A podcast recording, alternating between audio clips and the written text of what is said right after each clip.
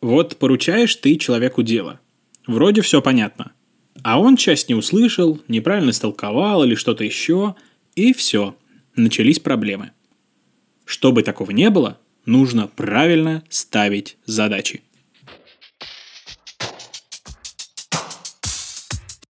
Привет! Ты слушаешь шестой выпуск «Потом-то делаю». Подкаст о том, как укладываться в дедлайны, работать в команде и быть лучше – Здесь все еще я, Александр Машков, и сегодня я расскажу тебе, как ставить задачи, чтобы их доводили до конца. Исполнитель может не выполнить задачу по нескольким причинам. Он оказался некомпетентен, не уложился в срок, не понял задачу, завалили одинаково важными задачами, не было мотивации, не было нужных средств, на страну напали печенье, ой, то есть случился форс-мажор – Твоя задача, прости за каламбур при постановке задачи, постараться устранить все потенциальные проблемы. Понятно, что на форс-мажор ты повлиять никак не сможешь. Например, ты ставишь задачу пиар-менеджеру – организовать выступление на конференции. Но организаторы конференции не смогли набрать достаточно народу и отменили ее. В результате задача не выполнена из-за организаторов, хотя ничто не предвещало беды. Но вот на остальные проблемы тебе повлиять вполне по силам. Для этого выбирай правильного исполнителя. Чтобы не ошибиться с выбором, адекватно оцени возможности каждого потенциального исполнителя и ответь на вопрос, хватит ли у него навыков и знаний. Вряд ли стоит просить мужа сделать деревянный стул, если он последний раз работал руками только на уроках труда лет 20 назад. Поручать веб-дизайнеру без художественных навыков нарисовать иллюстрацию требовать от HTML-верстальщика умения программировать на Python и так далее. Короче, не ставь задачи, для выполнения которых человеку придется превзойти себя. Он скорее выгорит, чем справится в срок на 100%. Ставь адекватный дедлайн. Другой важный вопрос. А есть ли у исполнителя время на эту задачу? Глупо требовать от фронтендера готовый лендинг через два дня, если у него уже в работе пара-тройка больших сайтов, правильно? А значит, Старайся выбирать менее загруженного исполнителя. Можно отдельно вести учет загрузки в Google таблицах или смотреть загруженность в рабочем Task Manager, Vik, Trello, Asana, Jira и так далее. Ставь дедлайн с учетом возможных проблем, которые могут возникнуть по ходу работы. Ни в коем случае нельзя не ставить дедлайн. Без четких сроков у исполнителя может возникнуть ощущение, что время не ограничено, а значит можно смело прокрастинировать. В идеале нужно всегда договариваться не только о финальном дедлайне, но и о промежуточных, чтобы контролировать ход работы. Правильно формулируй задачу. Правильная формулировка – это чуть ли не самое важное. Если задачу неправильно сформулировать, результат будет далек от ожидаемого.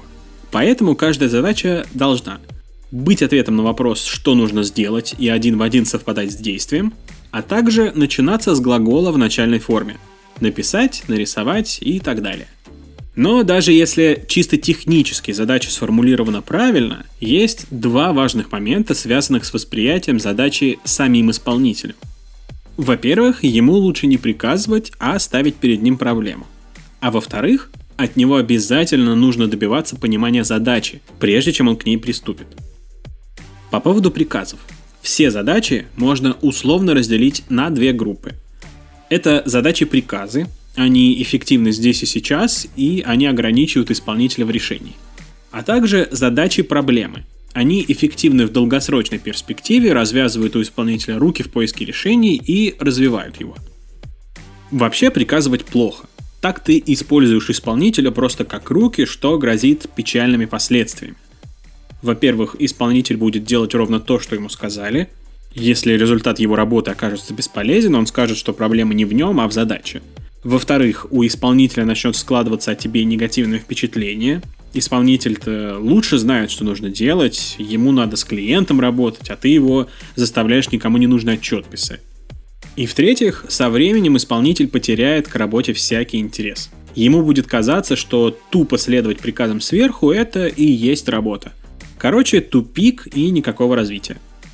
Решая задачу-проблему, человек развивается и учится отвечать за результат. Например, ты просишь его нарисовать логотип, а он предлагает тебе не один, а сразу пять вариантов. Теперь по поводу понимания задач. То, что исполнитель берется за задачу, еще не значит, что он в ней разобрался. В идеальном мире ты ставишь задачу, ее делают, и ты принимаешь результат. Но в реальности так не бывает. Скорее всего, результат не будет соответствовать твоим ожиданиям, и ты его не примешь, а отправишь исполнитель переделывать. Так повторится несколько раз, и вы с исполнителем будете друг друга только бесить. Дело в том, что исполнитель понимает задачу по-своему. Не потому, что он дурак, а у тебя не получилось донести смысл, а просто потому, что все люди разные. Это нормально. Вам нужно прийти к общему пониманию. Исполнитель, принимая задачу, должен задать тебе вопросы. Ему нужно разобраться в твоей проблеме и предложить решение. Только тогда к задаче можно будет приступать.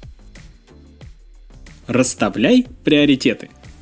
Крутой специалист сам умеет расставлять приоритеты – Порой на исполнителя сваливается так много задач, что решительно невозможно разобраться, за что браться в первую очередь. Это особенно актуально в компаниях, где задачи ставят напрямую конечному исполнителю, в обход руководителей отделов, которые могли бы здесь распределить нагрузку. Например, дизайнер делает и клиентские, и внутренние задачи. Он не отвечает за результат перед клиентами и просто делает задачи, которые на него поставили. Если твою задачу нужно сделать быстрее, чем другие, обязательно скажи ему об этом. К счастью, во всех современных таск-менеджерах задачам можно ставить приоритеты. Мотивируй исполнителя. Чтобы повысить производительность исполнителя, его нужно мотивировать. Для разных людей работает разная мотивация.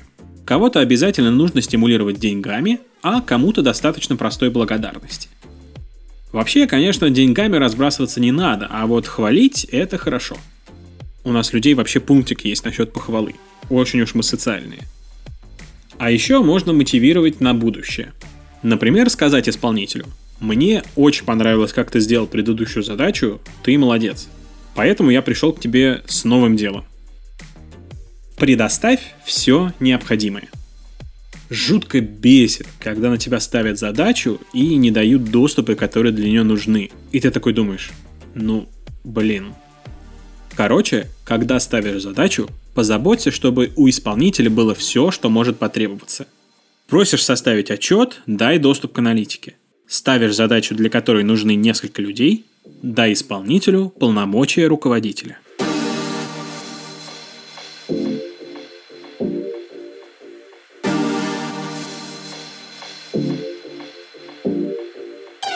В общем, ставить задачи не так просто, как кажется.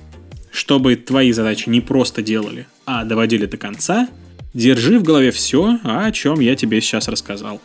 И удачи тебе!